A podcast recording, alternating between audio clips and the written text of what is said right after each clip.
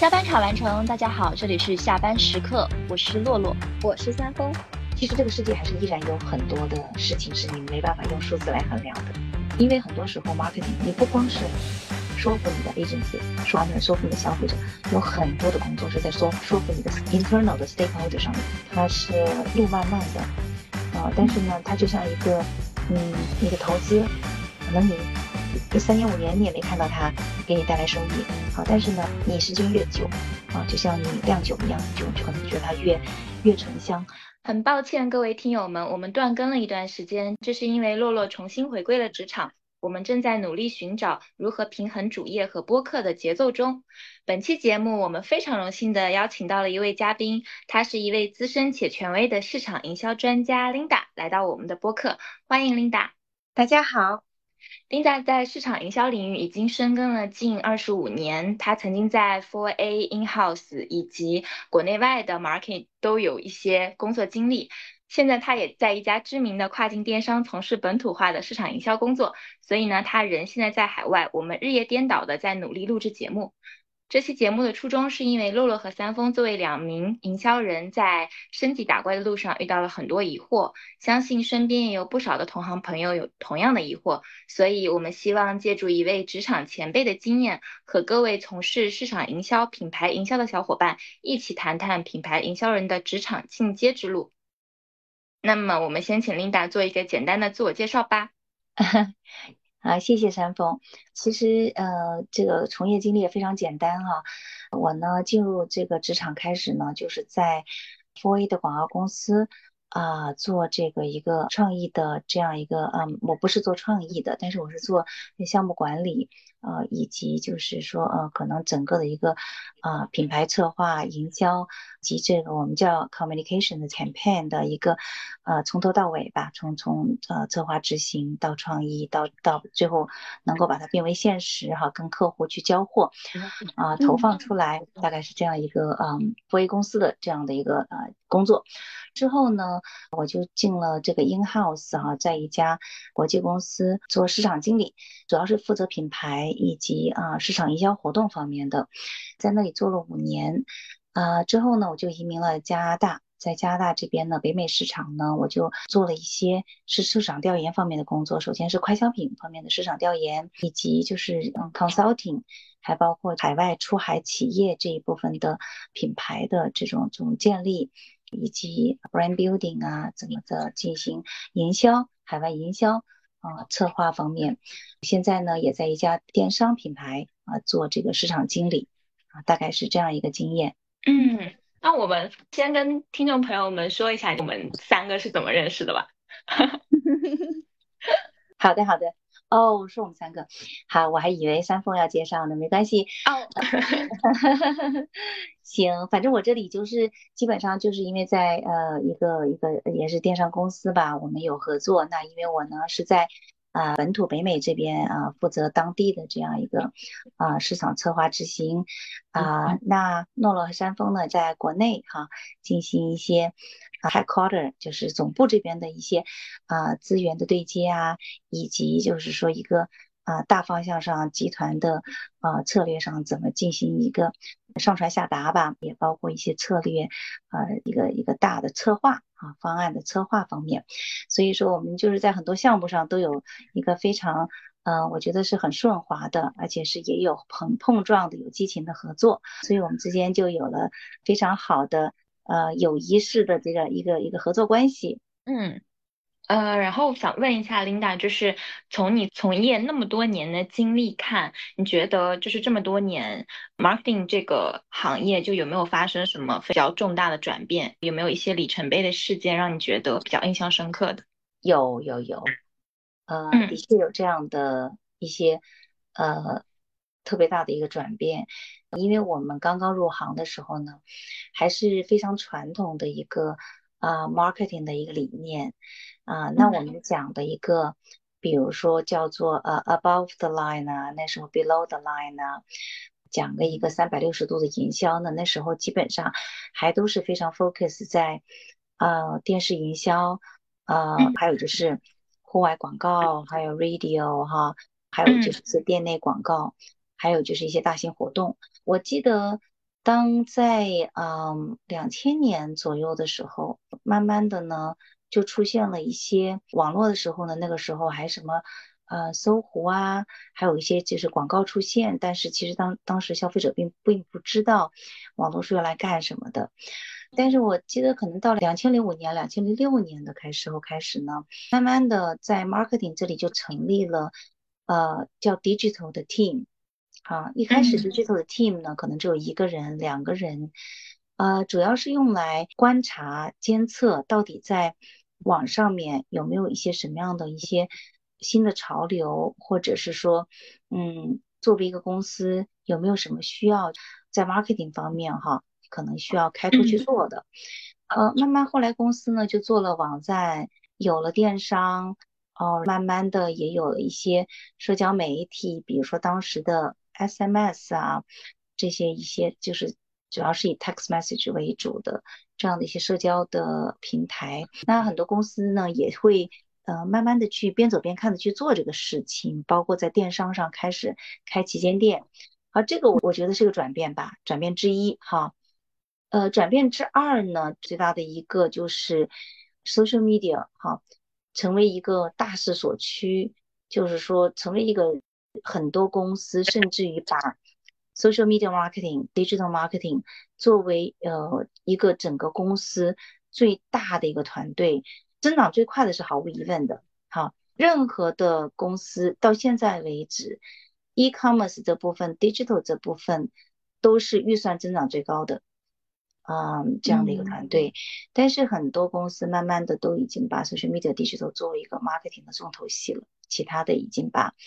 预算呢，把整个都已经降到了最低最低的一个 minimum level，所以我觉得这个又是一个更加深入的一步吧，而且是过去五年发生的事情。嗯，我很好奇的想问一个问题哦，就是因为现在在网上其实听到蛮多，比如说现在的一些新行业，互联网诞生的一些电商行业，他们其实在公司里面 digital team 或者说 social media team 的话语权是越来越大的。那所以其实想替一些正正在做市场营销的呃同学也问一下，就是现在我们传统的一些做 branding 或者说做传统 marketing 的人，他们在公司里面是不是地位是越来越往下走，还是说是因为不同的公司他们有一些是主要是 focus 在传统，有一些主要 focus 在电商，呃，还是会有一些不同的区别？这个呢就取决于你，比如说我举一个例子哈。打个比方说，像呃保洁公司，好这样大的一个非常强大的品牌哈，那么他们呢，因为基本上是做了一两百年的这个 marketing 的情况下，基本就是说可能在前一百八十年、一百九十年，它都是在呃传统意义上的市场营销上已经做得非常的成功，而且它的体系是很完备的。那么这种情况下，它要转。啊，social media digital digital marketing，其实它是也是一种呃，慢慢的去尝试哈，摸着石头过河，而且也就算它它所谓的说呃增长的非常快，预算增长很快，从 digital 这边来的带来的一些销售上的增长，其实比例上也是很高，但是因为毕竟它基数很小，所以说就算是在策略上。呃，预算上的一些倾斜，其实也没有达到完全能够盖过传统媒体的这样一个地步啊，所以这个这个转变呢是在一个过程当中，而且公司也非常重视。但是我不认为像这种传统的公司就能够话语权呐或者重要性就能够高过啊传统 marketing 的那样做 branding 的团队，呃，但是呢这个。就举个例子，就像什么 P&G 啊、Unilever 啊、Pepsi 啊，或者是 Coke 这样的公司，但是有很多新型的公司，其实可能才成立啊五年、八年、十年、十二年，那这样的公司，它一入行开始，它就要踩在 social media digital 的这个点上，所以它可能百分之预算当中百分之九十五，甚至于百分之九十八，全部都是放在。网络上面，那这样子的话，传统的一部分可能仅仅就是起一个非常非常小的 supporting 的作用。所以现在我觉得这两类型的公司可能是呃都同时存在，而且就是说也是一个大家之间呃互相的在较劲吧。看看，呃，究竟未来的走向是怎么样，这个也不好说。好，但是我认为，嗯，其实曾经有过一段，大家认为，呃，我们，呃，我想想看啊，应该会是在呃十五年前左右，大家在探讨，呃，究竟是很将来未来的世界的走向是 PR leading，还是依然是传统的 marketing leading？当时有很多非常资深的 PR 的人士，他们就认为，呃，未来世界啊，很多大的公司一定是 PR leading 的。但是很多传统的 marketer 他们是认为还是这个一个呃 traditional 的 marketing leading，但是现在我觉得这个 PR leading 可能依然是个是个 question mark，但是可能更多的人会是觉得究竟是这个 social media 哈 digital leading。还是以前的传统的 leading 这个问题，可能 question 会更加的声响更大，而且我们看到很多的行业，或者说很多的公司，已经完全是成为一个啊 social leading 的这样一个一个趋势了。是问这个问题，是因为我发现非常多本身是迷恋于像 P N G 这种大品牌，想去做很 fancy 的 marketing campaign 的人，然后进到一些新兴的互联网公司，他们发现，如果你在里面做一个品牌的岗位的话，其实更多的是服务于销售，这和他们原本去想的做一些嗯只考虑声量的事情是完全不同的。对对对，嗯，我觉得呢，呃，如果是有非常传统的过硬的很 solid 的这个 experience 哈，在这样的原来大公司里面，其实他已经有了非常非常好的一个 foundation，就作为 marketing foundation，从理论上、从实践上哈，从系统上啊都是非常强大的。那么至于说怎么样能够让自己很快的适应适于就是这样一种环境。啊，数字导向的这样的环境呢，那真的是从这个概念上，从你的思维上要做一个非常大的改变，就是不能说我依存于以前我的经验，我还做相同类似的事情，但是在现有的市场环境下，可能是一种非常困难的，嗯，这样的一个一一个挑战吧，我觉得是一个非常大的困境。如果对于传统的这样一个啊市场营销人来讲，是一定要有很强的。适应性，对。那那嗯，基于这个，我有一个问题啊。对于一些刚入行的朋友，因为现在大环境是这样嘛，那对他们的建议来说，是建议他们还是先选择一些传统的 marketing 快销公司去做一些沉淀，还是说会呃建议他们选择一些新型的公司去做这个入门的动作？我觉得呢是这样子的，就是说。嗯，至于说挑选行业来讲呢，因为我个人呢是有非常多年的在一些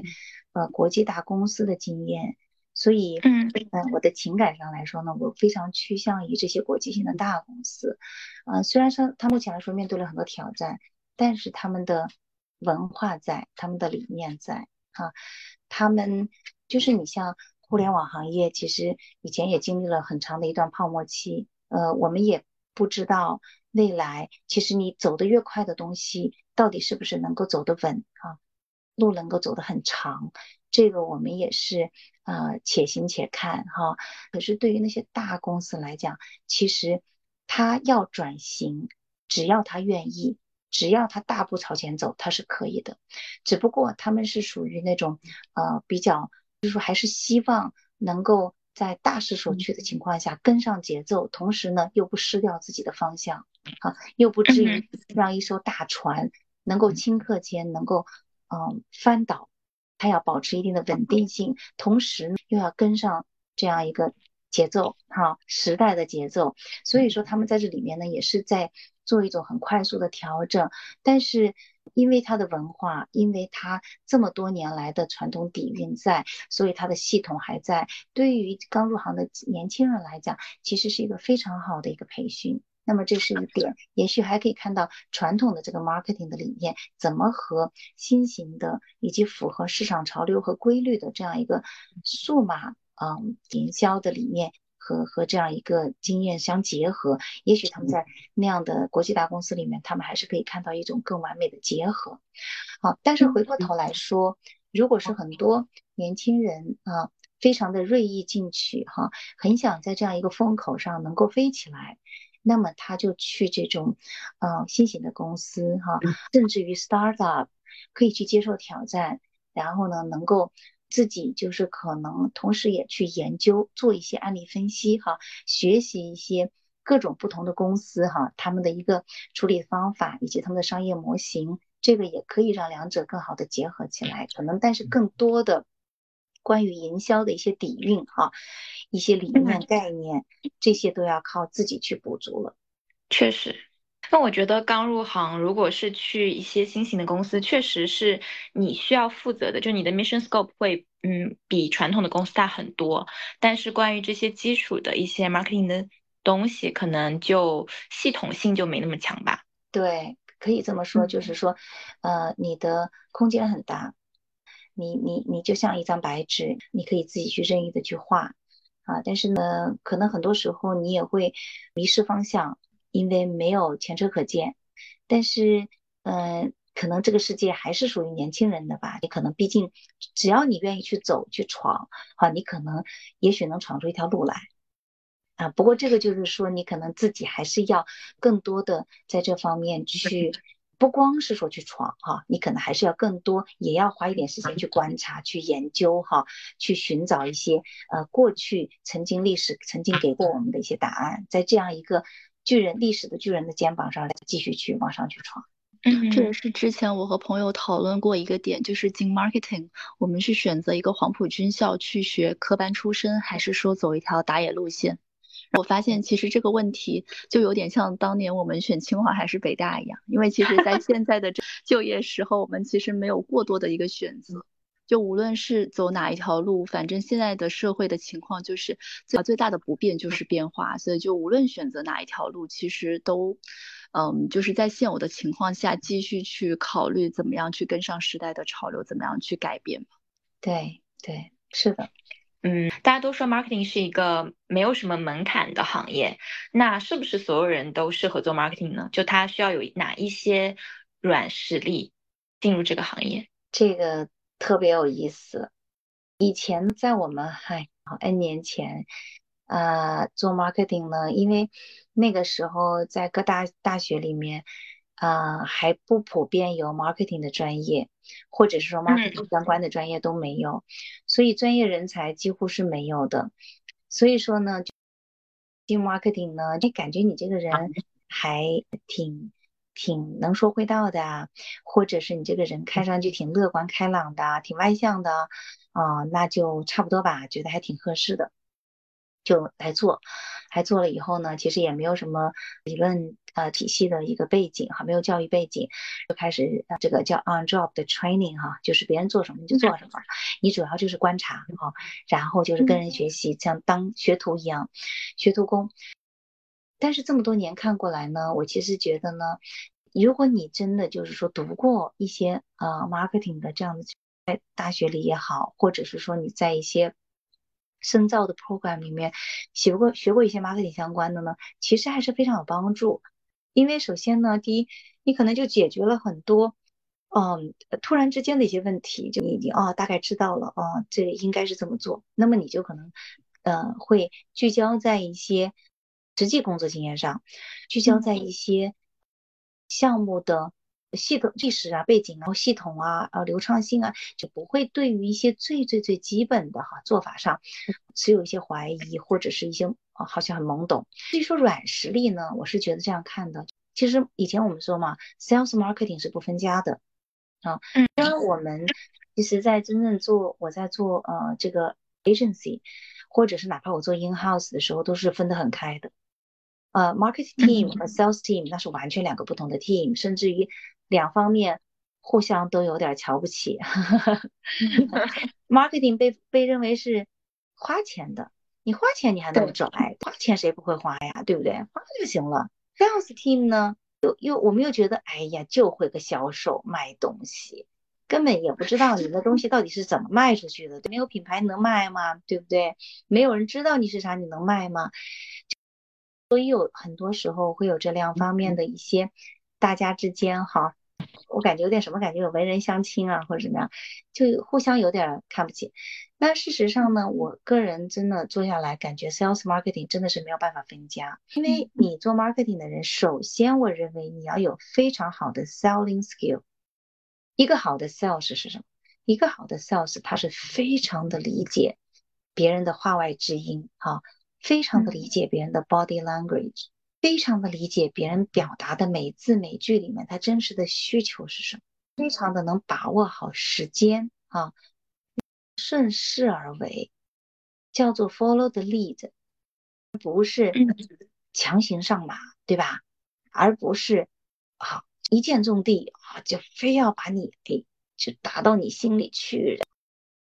让你感觉到你无处可逃。不是的，真正好的 sales 哈，你会感觉很舒服，非常信任他啊。他说的话都说到我的门槛里了，我的每一句话他都特别的理解。那么这个叫好的 sales。那为什么做 marketing 一定要有这种这种能力呢？其实有些时候这种能力是与生俱来的，同时也是可以在工作当中去培养的。因为你做 marketing 很多时候。你真的就是说，你你了解你的消费者，可能消费者不在你的身边，但是呢，你也要如同枕边人一样的了解他，如同你的邻居，如同你的这这个这个同学、好朋友一样，啊能够看到他的需求，了解到他的痛点，啊，知道他为什么愿意从口袋里掏钱来买我们的产品，这也是一个非常重要的。同时，marketing 呢，你有很多的合作方啊，有很多的 agency 供应商。那这些都是需要你去协同合作，需要你在有限的时间、有限的预算里，能够大家一起一个团队的，能够 deliver 一种最最好的 result。那所以说，这个我感觉是一个呃综合能力。很多时候你可能做不到，没有没有最好，只有更好。对，所以说这。沟通能力、销售能力、协调能力，这些都是必须的。而且你只有在不断的在这方面进步的情况下，你才有可能慢慢慢慢的游刃有余。非常能够理解，在大部分做 marketing 的人，其实我们从外面看起来好像大家都蛮蛮依人、蛮外向的。我觉得这个东西，一个就像领导刚说到的是与生俱来，第二个可能也是因为工作需要，慢慢的把大家变成了一个就八爪鱼，什么东西都需要捏一点，什么东西都需要把把把很多很繁杂的东西给复杂起来。对，而且要有很好的观察能力，对人哈，基本上你听他说话哦，你就。马上能想到他背后的意思，这个人他是个什么风格的人，他的什么样的行为方式，可能很多，也许我们没有学过心理学哈，也许我们没有系统的学过消费者行为学，但是我们其实从我们自己的 business 哈，从我们自己的调研，从我们自己对消费者的一个一个聊天谈话当中，可能你就能很好的去把握到他的一个脉动。这个是不是随着做久了是会慢慢有这个 sense？对，呃，一个是说你要你要去主动去观察，有一些从业人员来讲呢，他非常看重专业性啊，非常看重自己的经验，这是没有错的，这也非常重要。但是呢，我这里还想重点的强调一点，就是其实 marketing 你也要非常呃，就眼和心都要往外看。真真实实的去观察、去体会啊，去把外面的情形能够全部的一手资料把它掌握在自己那里，做一个内化。是，感觉做 marketing 的那一年不是那一年吧？就做 marketing 做的项目最密集的时候，感觉人是测那个 MBTI 是最一直是百分比是最高的。对对。其实有的时候，我觉得，那 sales marketing 做好了，其实你会有这个信心，把其他任何职位都可以做好。是，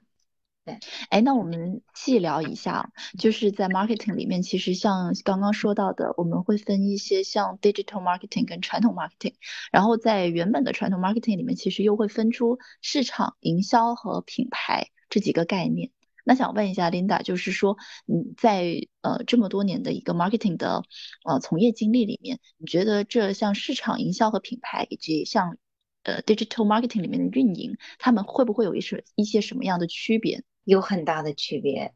是这样子的。传统的 marketing 里面呢，当然它也一直在发展变化演变过程当中哈。一般的 marketing 里面呢，它分几个部门。我先说最传统，大概啊二三十年前吧，它基本上呢就会有一个叫做 brand，好，嗯，brand 这个 team。另外呢，它有 research team，啊，它也有 media team，有 PR team，差不多了。当然上次是分开的，我说的是 marketing 的这个 department。这样子的，你就会发现一个项目的初始哈，启动哈，可能这个通常是 brand team 去呃可能去 initiate。但是的第一步呢，一定是从这个 brand research 开始的，就是 marketing research team 开始的。嗯，好。那么当然还有 R and D 啊，这些都要 involve 进来，但是他们毕竟不是 marketing 的这个 team 里面，所以。Marketing research 呢，它一定是个前沿，它会收集各种资料啊，做各种的调研呐，有有分分很多种啊，定量的、定性的、连续性的，还有就是一次性的这种调研。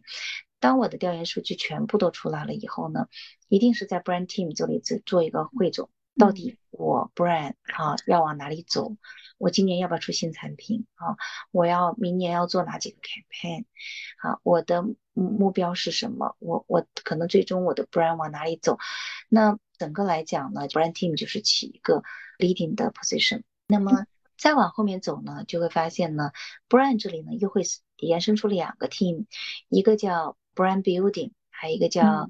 brand development。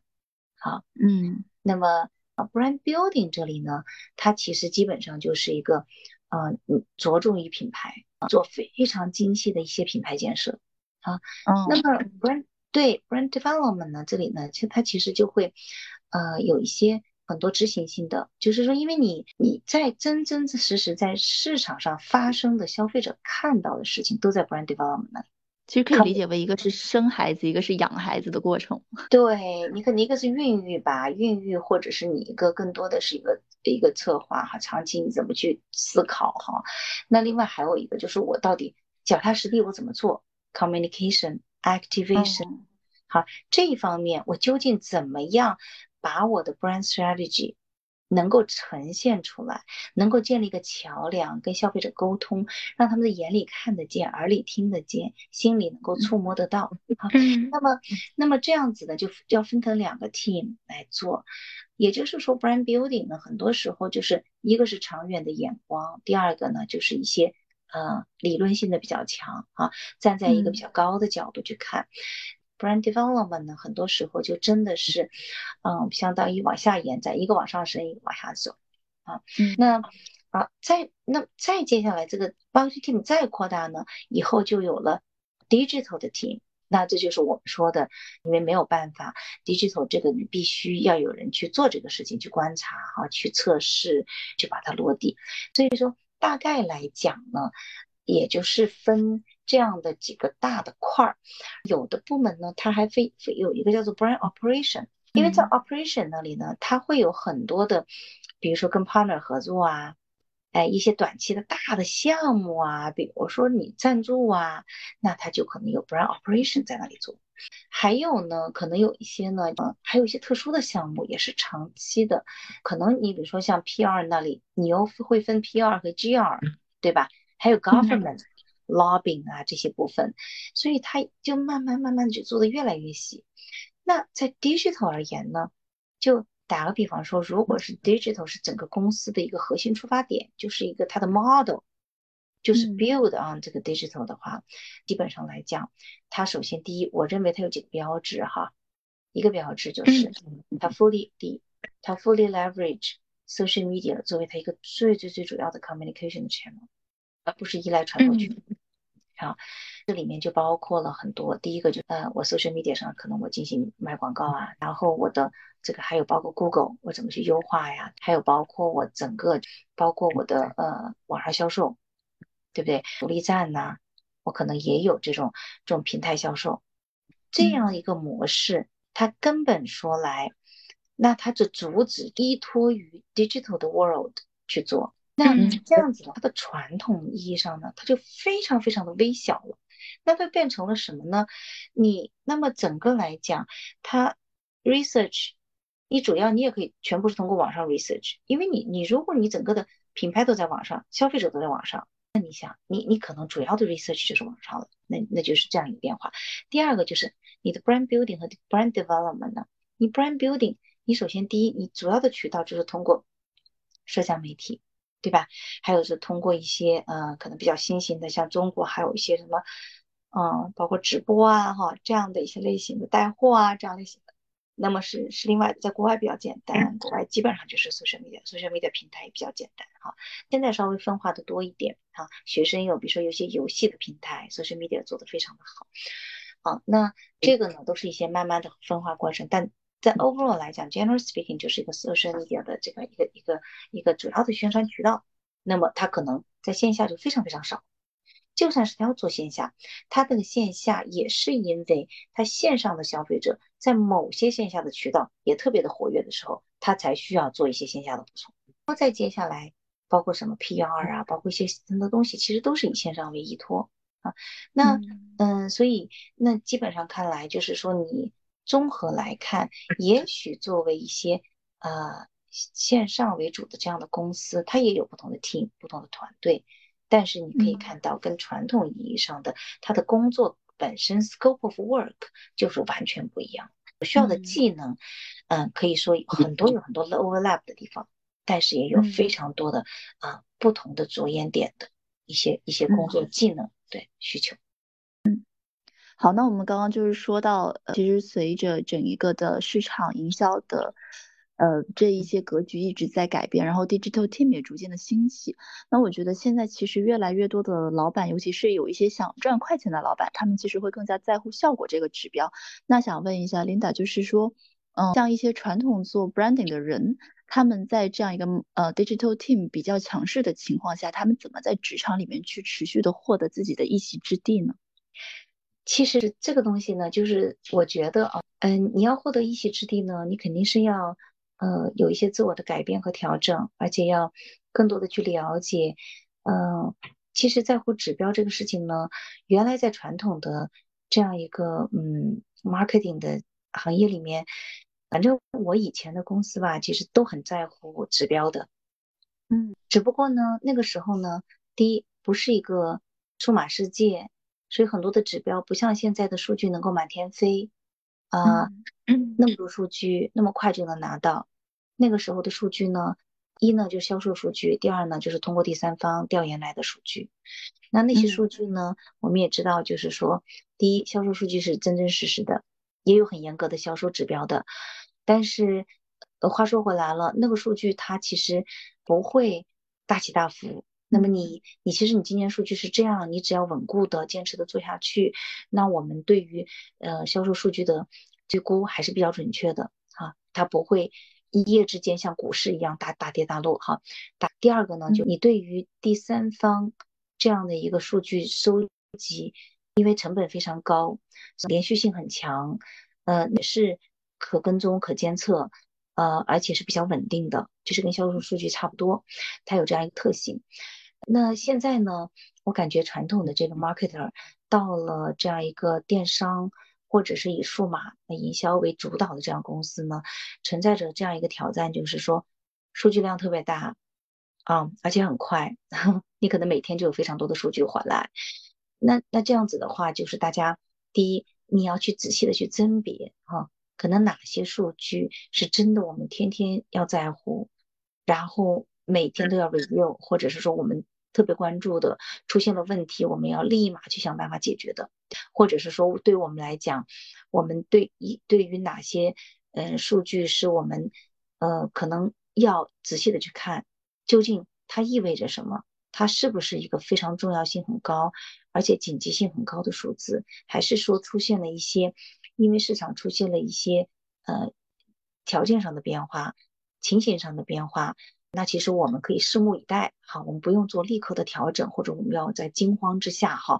大家就就就就可能已经采取了一些不必要的措施，从而可能反而让这个事情就变得更加的混乱，所以。对于我觉得传统的 marketing 来讲，就是要在这个众多的数据的海洋里进行非常仔细的甄别。那么你甄别的标准是什么？首先你要有个基础，就是你了解生意模式，啊，你了解数据的来源，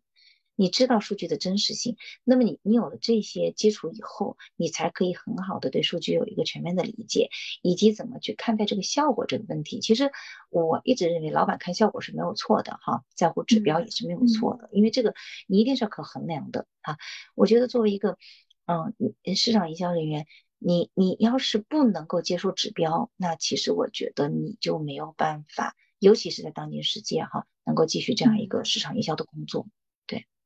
是，尤其是在现在的一些电商公司，其实数据是一个非常重要的事情。大家其实也自己本身能够拥有非常多的呃数据库。那在这种情况下，运营团队可能本身是接触数据最密集的人。那作为一些可能本身做品牌营销去做 campaign 的人，也是需要去更更多的去接触到这样的数据，他可能才能给到我们自己本身手头的工作一些指导性的建议吧。这里我有一个问题。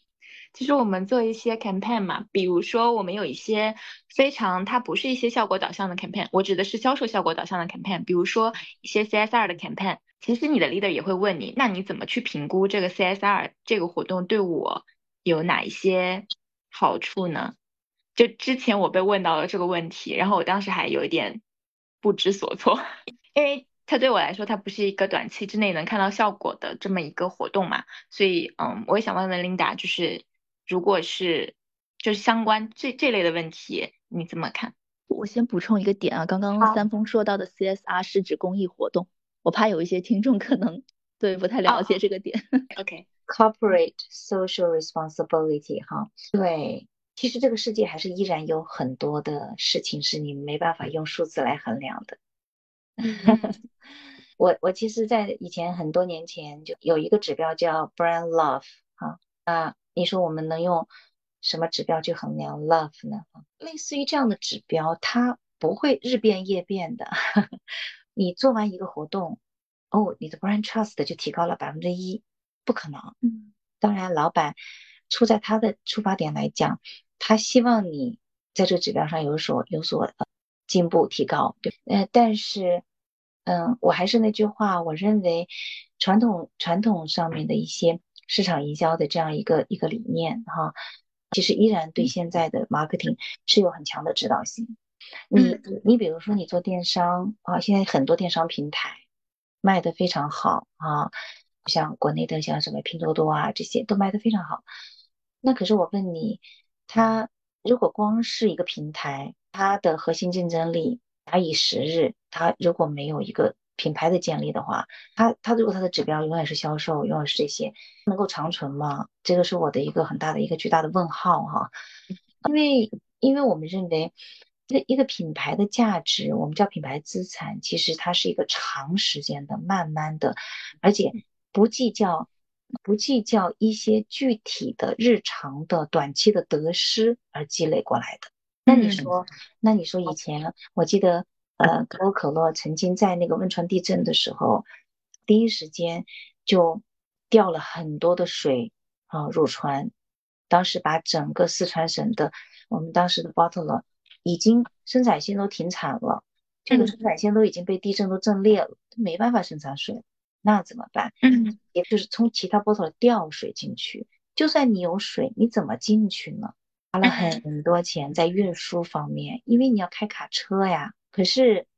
当时大家在要不要做宣传上，就有一些分歧，不同的声音啊。那从 PR 的角度，我们当然是想做的。你花了这么多时间精力，大老板说，对我们是想做公益，我们不不不计得失。可是如果你不去讲，那是不是就别人就可能觉得没有人知道，而且更比没有人知道更糟糕的是，别人会觉得你没有做，对不对？在这样一个关键时候。你做了多少，可能别人都觉得，反而觉得你在，嗯，在好像在在在叫什么呢？就是好像为自己立牌坊。但如果没有人知道，别人以为你没做，那你就是一个 disaster，就是一个灾难性的。所以说，你在这个标准当中，你可能真的要拿住一条线，就不忘初心，要做这个 CSR，要做这个 corporate 这个 responsibility 这件事情，那你就是要做公益，你就是纯粹的公益啊。你可能通过一些事后。就包括可乐男孩哈，包括一些我们真的在在当地 bottler，，我们招了很多在呃地震当中受伤害啊失去家庭的这样的一些人来我们来我们的这个这个 bottle，他们提供工作，给他们提供培训啊，这样的机会，事后我们做了很多宣传，但是在那个事件当时，其实我们是真的非常非常的低调，因为你还有就是说你你比如说你捐钱吧，你捐多少，别人认为你是够。对不对？那所以说，你你就很多时候这个效果和指标，我们真的要，呃，如果我们的老板、我们的这 manager 们来要求我们的时候，其实我们也是要用一个非常，嗯，平静的态度，就我们要要去看很多的案例，哈，我们要把这些东西都摆在团队，哈，摆在管理阶层的面前，说。这个事情本身就是这样的一个效果，曾经发生过这样的，那我们要怎么走？这个决定权不在我们，但是我们可以充分的去建议哈，我们可以去做说服工作，因为很多时候 marketing 你不光是说服你的 agency，说说服你的消费者，有很多的工作是在说说服你的 internal 的 stakeholder 上面的，嗯啊，所以说嗯，这个我没有办法说对还是错，因为我们要 case by case 的去看待。但是我只能说，作为一个，呃，市场营销人，其实我们的，其实我们最终还是自己也是有 reputation 的，对吧？我们自己也是对工作、对本身做的事情，我们要 fully responsible，不光是对老板。好，所以这个，呃，我就大概是这样一个想法。但是我也是在个人也在摸索和探索之中。觉得琳达这个说的还挺谦虚的。我之前想到，我其实之前在做澳洲市场的时候。当时我们没有过多的品牌活动，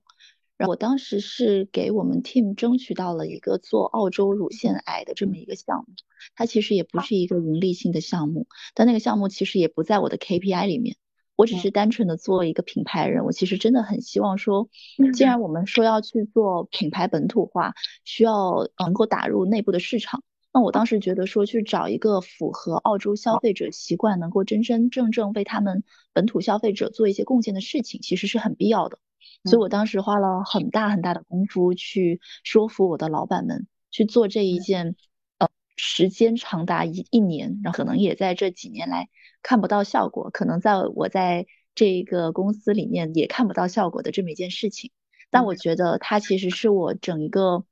嗯，这个 marketing 生涯里面，或者说这个比较短的时期里面，我觉得是我做的非常正确的一件事情。就我觉得作为一个品牌人去推这么一件短期看不到收益的事情，许是需要一个非常大的心脏。也像刚刚 Linda 说到的，就是我们可能要坚信自己做这件事情是对的，才有勇气把它往下去推。嗯，对，CSR 这个我当年做的一个经验真的是。它是路漫漫的，啊，但是呢，它就像一个，嗯，你的投资，可能你一三年五年你也没看到它给你带来收益，啊，但是呢，你时间越久，啊，就像你酿酒一样，你就就可能觉得它越越醇香，嗯，你你其实你到后面你才能看出它的一个效果来，是的，但是。但是这个东西真的就是像 CSR 这个东西，真的没有办法去量化。我我可以这么讲，嗯，但是是不是完全没有任何渠道可以量化呢？这个我觉得我们可以探索。啊，也许就这个项目本身不一定可以，但是我们也许可以从一些，因为指标这个东西是这样的哈，以前我们是有做定量和定性的。嗯，现在我们就非常容易去定量啊，也花了很多时间去研究定量，但是我们其实也要从定性的方向去有一些作为一些 KPI 吧。是的。哦，不过我觉得 CSR 这个东西，嗯，有两点吧。一点是之前其实我们北美的一个市场，我们北美市场做了一个非常大大型的 CSR 的项目，但是因为它舆论没有 manage 好，所以虽然就是它引发了很多的关注，但是都是 negative 的关注，所以我觉得这方面也是需要我们去非常谨慎的 manage 的一件事情。还有一件事情是，我觉得稍微让我有一点点嗯犹豫的是，其实我们之前做过一个调研，然后我也看过一些外部的数据，发现其实大家对于你是否做 CSR 这件事情，对他们来说并没有什么。可能短期来说啊，就是那些呃调研的数据来看，他们觉得你做不做 CSR 对于他购不购买你的品牌没有任何的影响。嗯，我当时其实也看到了那一份报告，可是我当时自洽的一个点是，如果他真的能通过这份问卷，就问他我做 CSR 你会买我们更多东西吗？如果他说会的话，那这件事情其实就不是一个长期的项目了，就是我们是一个温水煮青蛙，慢慢渗透它，它甚至自己都不知道自己被影响了的一件事情。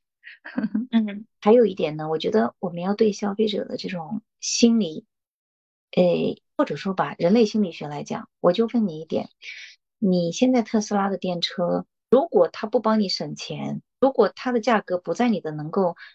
支付的这个能力范围内，它只是说我为这个地球节约了能源啊，减少了环境污染，你会买它吗？如果你说你会买，我觉得那你就是骗人的，对不对？我们大家都知道，从消费者的心理来讲，没有一个 CSR 能告诉你。你做了，我就会买你，这是肯定的。但是你其他的地方都比别人做的好，你又做了 CSR，他一定会买你，锦上添花。因为因为有些有些上层建筑哈，对于人来讲是这样的，就是说你你他不可能上层建筑是一叶障目的，就你做了这个，你就什么都好，对吧？一好百好千好，不会的。但是如果你你你你做了百好千好啊，他一定是觉得你是好的。CSR 就这样，如果你没有做 CSR，你就是一个满身铜臭气的商人。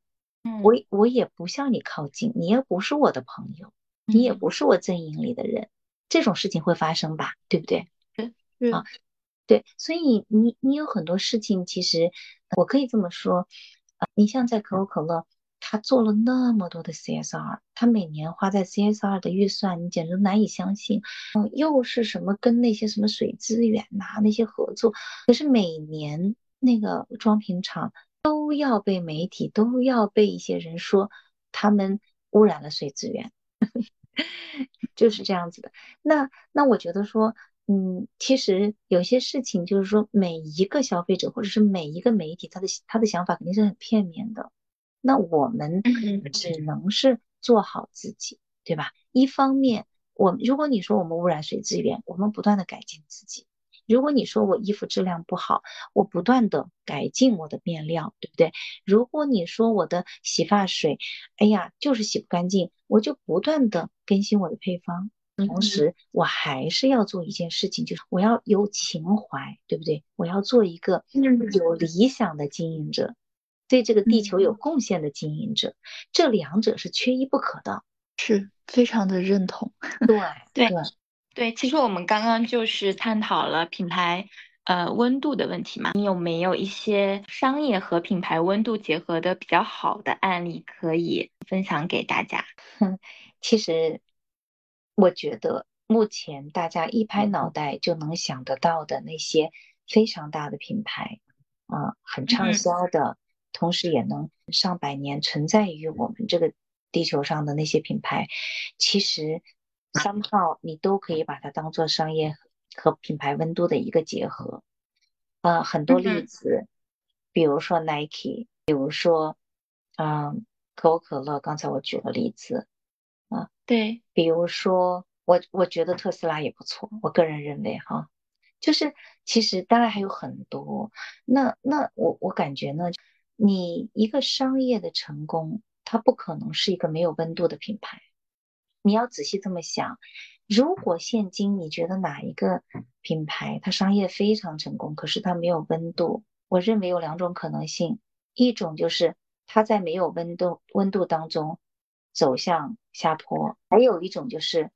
它正在着力于升高这个温度，以求长期的升值发展。它一定是这样的，所以嗯，说 如果要说案例，让我想想啊，我觉得我就说一个 Dove 吧，那个啊沐沐浴液，沐浴露，嗯，它是叫什么？其实，在沐浴露的市场是非常 competitive 的，好种品牌，以前就是只有一些国际上的品牌，后来多了很多很多 local 的品牌，那。可能我说的这个不一定是非常非常近几年的例子，但是，嗯，他曾经有一个 global 的 campaign，他讲的就是，嗯，我就是要展示我作为一个普通人的平凡的美。我有我有很多的皱纹，我皮肤不好，我我我衰老，可是我脸上依然有光芒。可能我很胖啊，我可能我有的时候也很自卑，但是我很快乐，我很乐观，好，我愿意去帮助别人。那可能我是个残疾人，也许我眼睛看不见，但是。我依然眼里的世界很美好啊！我感觉到这个世界的温暖。他做了很多这样的，你就会觉得这个品牌特别的温暖人心，特别的值得你去拥有。那，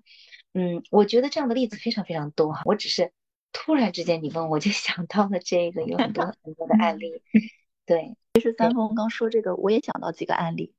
我觉得在所有的商业和品牌结合的很好的品类里面，其实最经典的是奢侈品行业。就比如说穿 Prada 的女孩或者香奈儿小姐，其实这些人慢慢的都把人本身的温度和商业品牌融为了一体。就是他们会有自己的书籍，他们会有自己的电影。比如说像穿 Prada 的女孩，她讲的是一个职场女性的故事。那真的会有很多人因为这一部电影，他们所传达的一种正面积极的，嗯，很顽强的这样一种品质而爱上这个品牌，我觉得是一个真的结合的非常好的例子。另外一个是像刚刚呃 Linda 说到的特斯拉，会有很多的人，很多的男生，他们是喜欢马斯克他所主张的一些事情，比如说想为人类做贡献，然后也比如说像苹果的 Jobs 乔布斯。那大家会喜欢它的一些极简风，那这些东西其实都是透过大量的品牌故事去做触达，慢慢的让别人去理解和接受这样一个产品，慢慢的让这个品牌温度升高的。我觉得其实这样一些可能头部的品牌是真的能够把品牌的温度和商业结合的非常非常的好。其实我也有一个我很欣赏，我应该说很多次了。我很欣赏珀莱雅最近做的一些品牌的 campaign，他们最近在讨论一些呃性格平等，以及在家庭当中，呃父亲和母亲应该同样承担同等的责任去教育孩子，去对这个家庭负责。我觉得这个也是一个嗯正确的社会价值观的倡导吧。我觉得这个他们也做得非常的好。嗯。这种例子就好像，其实你本身对这个品牌是卖什么的，你不了解。比如说，其实我对珀莱雅的产品我并没有使用过，我也不太知道他们的王牌产品是什么。但是它大量的这样一种很温情的广告，或者说他们的一些主张宣称，是能达到我的心理，以至于我对这个品牌有非常高的好感。那我可能以后在能够去购买的时候，我也会去倾向于去买这个品牌。是的，而且他们对一些热点真的把握的非常好，比如说一些年轻人现在的一些呃心理状态呀，以及一些性别教育，年轻人现在目前的心理状态，以及年轻人的社会职场的现象，每一个呃社会的点，他们都把握的非常的精准。这个应该就是刚刚 Linda 说到的严守向外看。嗯，不过在这里呢，我想是这样子哈，呃，还有一点呢。也想和大家分享的，就呃，因为这个品牌的温度呢，因为讲就像呃，珀莱雅他探讨的这个东西，他是第一个讲的，所以大家就就会跟他品牌做个很好的链接。好，但是呢，这个东西呢，就第一取决于品牌有没有站在这样的高度上哈，愿意花这些钱哈去做这样的一个推动。啊，第二呢，其实嗯，他也要去考虑说自己的品牌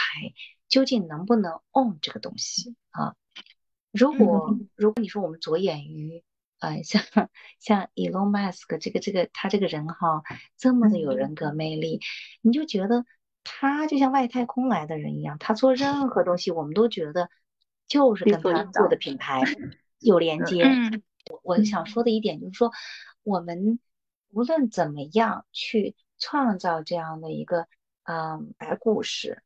啊，然后呃，去建立这个品牌资产是通过这样的一个传播效应，但同时呢，我们也要想到我们品牌究竟是什么，我们立足于什么，我们的品牌资产是什么，我们能不能 support 这样一个呃这样一个品牌故事？其实可能反而是作为一个市场营销者需要去做这样一个链接和思考的。对，当然这里就是我就是说出这一点哈，我感觉其实呃有很多非常棒的这个 campaign 的背后，往往不是说这个 campaign 的意义有多深远，做的有多好，而是背后有怎样的团队，嗯，做出了怎样的努力。艰辛做了这个计划，而且获得所有人的认可支持，同时又能跟品牌完美的结合，然后把它实现出来，这是一个大的挑战。对对，真的是。我很好奇，他们这些都是 in house 做的，还是外包给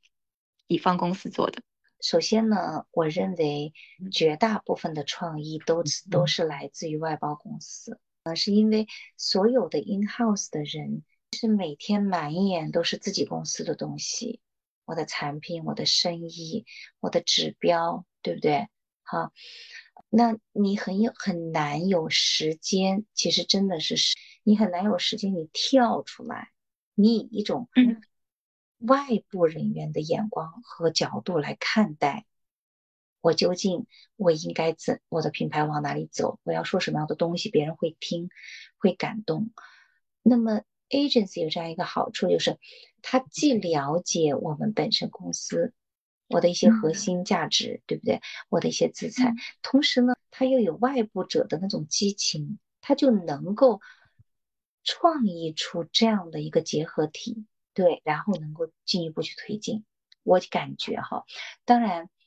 我知道有很多呃本身的这个这个品牌人，他们本身就是创意出身的。有非常强的创意能力，当然也不排斥他们能有这样的一些原始想法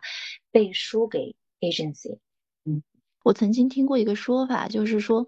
嗯，其实同一批人如果一直在做同一个品牌的话，他们的创意是会枯竭的。但创意之所以称为创意，就是因为它能不停的创新，以及它有新颖感。嗯，所以这种创新和新颖感是需要有不同的 team 去碰撞，或者说更年轻的人，或者说是外部的一些其他的视角去补充进来，才能使之成为创意。所以，嗯，可能 agency 乙方在做这件事情上更加的有有优势吧。对，而且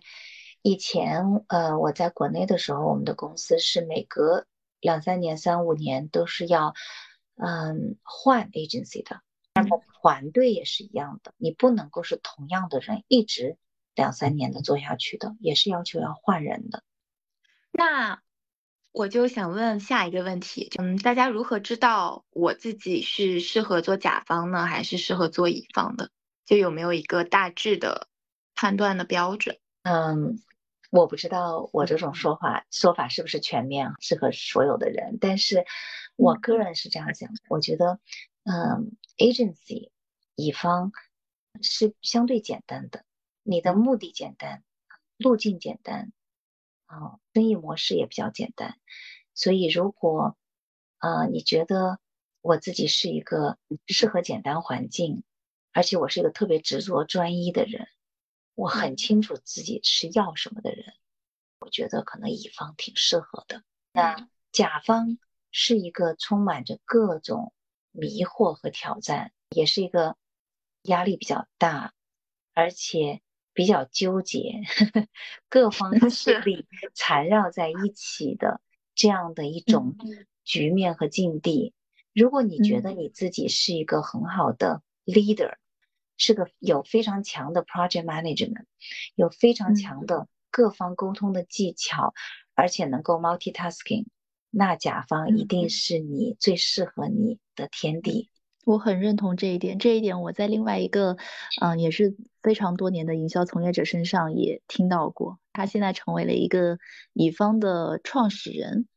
他说，其实虽然说甲方看起来最基层的人。把活都丢给了乙方，好像没什么事情干。但其实甲方最难的一个问题就是解决内部每一个利益相关者他们之间的关系，去争取到资源，把事情推下去，在众口难调的情况下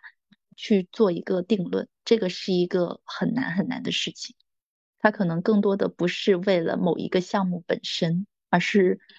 是要把这个项目给生成。这个其实也是一个非常有挑战性的事情。完全同意哈。我觉得从另外一个角度来讲，如果年轻人他愿意面对挑战，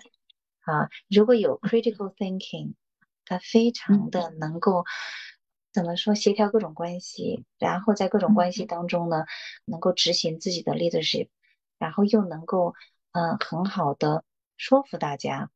那么这样子的他一定是一个甲方的冉冉之星。但是挑战巨大，越是大的 organization，尤其是对甲方来讲，我曾经记得我在那间公司做的时候，我们一个项目要要要推出来了，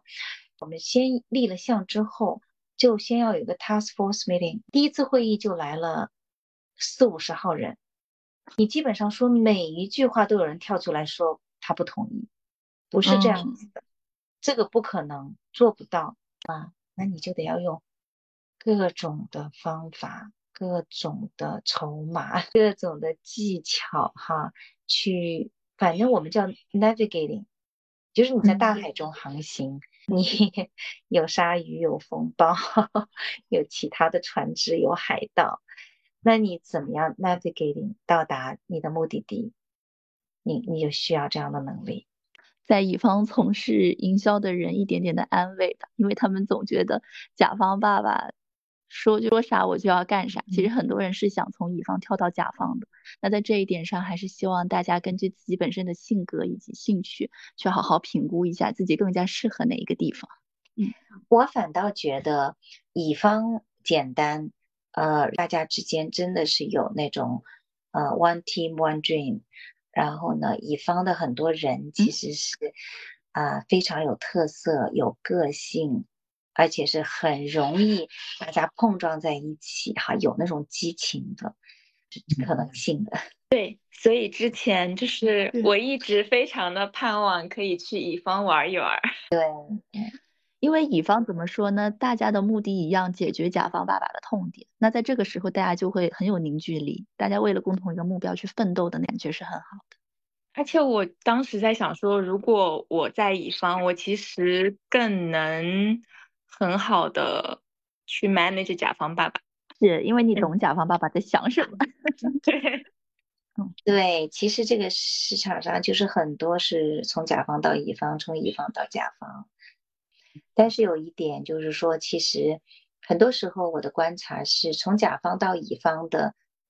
都活得特别洒脱，因为 已经感觉看开了，就是都已经我都已经该见的都见过了哈。但是从乙方跳到甲方的，呃，往往适应度比较难。我现在的路径也算是从甲方到半个乙方吧。那我现在觉得其实也挺好，不用考虑太多复杂的事情，就把专业的技能做好，然后把甲方的一些困境。给解决了，我觉得是一个还蛮单纯、蛮舒服的环境。就像琳达说的，我现在确实是他们都不理解为什么要从甲方到乙方，我倒是真的觉得挺舒服的。那我有一个问题啊，如果我从甲方跳到了乙方，我再想从乙方跳回甲方，这会很难吗？没有什么难的，反而对甲方来说更好。知己知彼嘛。那既然聊到这儿了，我们就最后探讨一个，就是关于品牌人未来发展的路径建议吧。就我们从现在，嗯，可能刚毕业，然后进职场，我们除除了刚刚说到的，先从自己的性格出发，选择甲方或乙方，那后续是怎么样去走？嗯，我一直是建议，呃，现在的年轻人，不管你做什么，首先第一不要光想，一定要做。迈出第一步再说好了。你迈出第一步以后呢，你真的要在行业在这个地方要浸泡，啊，不能说我来了，我我我 我来了，我到此一游了，我我感到我有了感觉，我我可以了，我就走了。那事实上你不够完全的了解这个行业这家公司，你就没有办法，嗯，积累足够的。对自己将来有益处的这样的一个经验，啊，那因为你做出了判断，太过突然或太短时间，可能这个判断不一定是呃真实的判断，啊，你可以这样想：当你了解一个行业，你你做市场调研，你做了一个月，你可能觉得，哎，我我知道了，我太懂了，这个竞争对手是谁，他们都做了什么，我都知道了。但是你当你做了半年以后，你就知道原来这个行业有它的游戏规则的。每家公司不光是它的品牌，它做过的一些 campaign，而是它的可能运营的模式都不一样，商业模式都不一样，它的 target 可能不一样，它是分 segment 的，它的定价又不一样，它它的很多的一些核心策略，其实你刚开始看你是看不到的，你也是没办法去体会的哈。那你可能过了半年，你才发现哦，原来是这么玩法的。那那可能你过了一年两年以后，你才真真正正的了解到这个公司在这样一个 organization 的基础下，在这样一个嗯，到底哪些是管理层它的一些核心理念的情况下，究竟你面对的困境是什么？这能不能跟这个公司共同发展，还是说你你对这个公司有不同的想法，对这个行业有了你自己独特的见解，对自己的职业才会有具体下一步的一个方向。就算是你没有方向，你也知道哪些不适合你，这样子你就能够避免再去跳一些坑。那也就是说，你可能做了一两年之后，跟你做了一个月之后，你得出的结论是完全不同的。这点我很认同。对。所以未来的发展路径完全是取决于自己啊，你的现在决定了你的未来，所以说你的现在你的这个 moment 非常非常的重要，所以说就你一定要能够沉淀下来，不管这个是多么的不 make sense，不管这个是多么的不公平。好，你只要能够沉淀，你觉得这个行业还有你值得探索的那么一点点价值，你就应该利用这个机会去获取。当然说这个话比较绝对哈，还有一些其他的原因，可能你不得不呃转换路径、改变跑道，这些都是可以没问题的。只不过就是说，我们就是要反复的去思考，我今天的在这里，我一定是过去做了一个决定。好。一旦未来你做了决定，你就不要再回头了，因为你就要活在当下，你就要对当下的这个机会做更充分的了解，去尝试。这就是，呃，我能建议的。琳达，你给了一个非常实在的建议，就帮很多年轻人能够在遇到困难的时候扫清眼前的一些迷茫，那看到更远的地方。那么这个地方就是我也想帮大家问一下，作为一个 marketing 人，他未来的路径，在我们过往的一些经验中，可能大家觉得就是做到市场经理、市场总监、CMO，然后是不是也有一些其他的转型的方式？想问一下，如果大家未来往后面走的话，可能他们现在还没有想清楚有什么路，但是是不是能够给大家一些不同路径上的一些嗯可能性？能够能够做一些分享吗？路径非常非常多，远远多过你能想象的。我可以这么说，我们早年在 Voice 广告公司 agency 做的时候，那个时候我们也是觉得，你除了往上走升职，好像剩下的也就是去甲方做了。可是事实上，我现在回顾，路太多了，因为 你到了，你还在今天，你就想不到明天的可能性。我举个例子，呃，我们当时在做的时候，就想象不到像腾讯、阿里巴巴这样的公司，如今做的这么的风生水起啊。当我们在做的时候，我们看不到民营企业有这么大的发展，所以我们当时有很多，因为我当时在 agency 的时候做过那个 PNG 这个客户，包括我们自己 agency 的人，很多人，呃，后来去了民营企业，后来自己创业。后来去了这种单大厂，后来去了那种 consulting 的公司，嗯，还有的后来，嗯，去了大学当教授，嗯嗯，就是你你你今天你没有办法想象，你到底日后你可以转型做什么？但你只有一点能够确信的就是你利用好今天，因为你一旦你 ready 了，很多路会摆在你的面前。只是你可能会有选择困难症，而你不用担心，你没有转型的路可走。这句话让我突然安心了很多，因为我其实也是迷茫者之一。嗯，对我，我其实觉得啊，可能因为你们还在呃刚刚就毕业工作，可能还在想着怎么的快速的能够积累经验，自己的未来究竟应该是怎么方向上去思考。其实这是一个。很美好的阶段，也有些纠结，可是呢，也会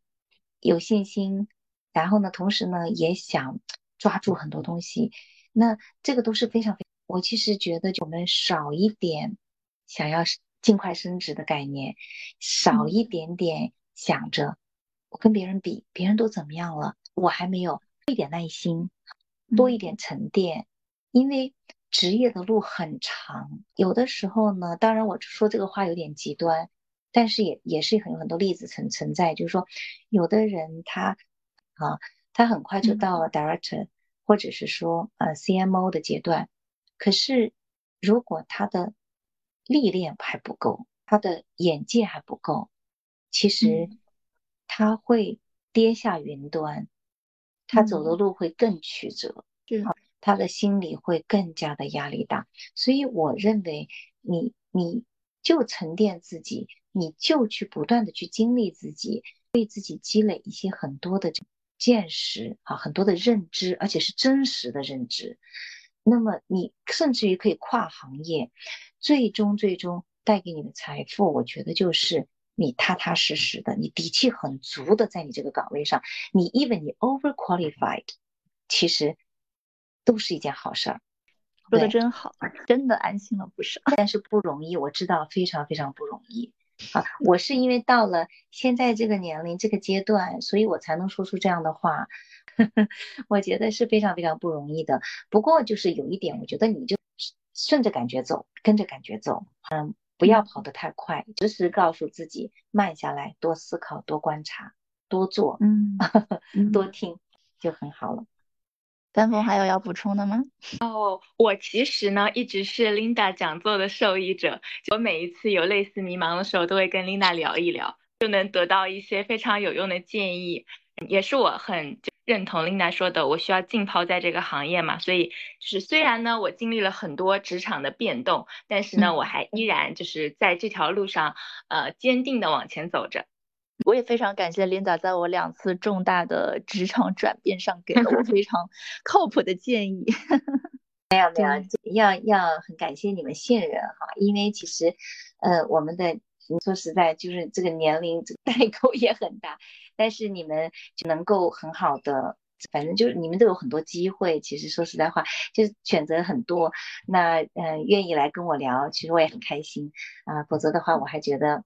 哎呀，自己这个可能离你们太远了。现在想想，哎呀，好像也没有那么遥远。所以感感谢你们哈，让我就是有很多这年轻的 insight 在我里面。我们都互相学习。是的。好，那真的最后就还是非常感谢琳达做客这一次的节目。那我们感谢各位听众陪伴我们到最后。每一位职场人都不可避免会在各个阶段遇到属于自己的困惑，希望本期节目能够带给各位迷茫的市场品牌人一些启发，愿各位营销人能最终找到自己的职业甜蜜区，获得所追求的职业价值感。如果大家接下来有感兴趣的话题，或者是对我们的节目有任何建议，也欢迎在评论区留言，我们会仔细查看每一条留言。我们下期再见，再次感谢 Linda，谢谢，谢谢大家。拜拜，谢谢，拜拜，拜拜。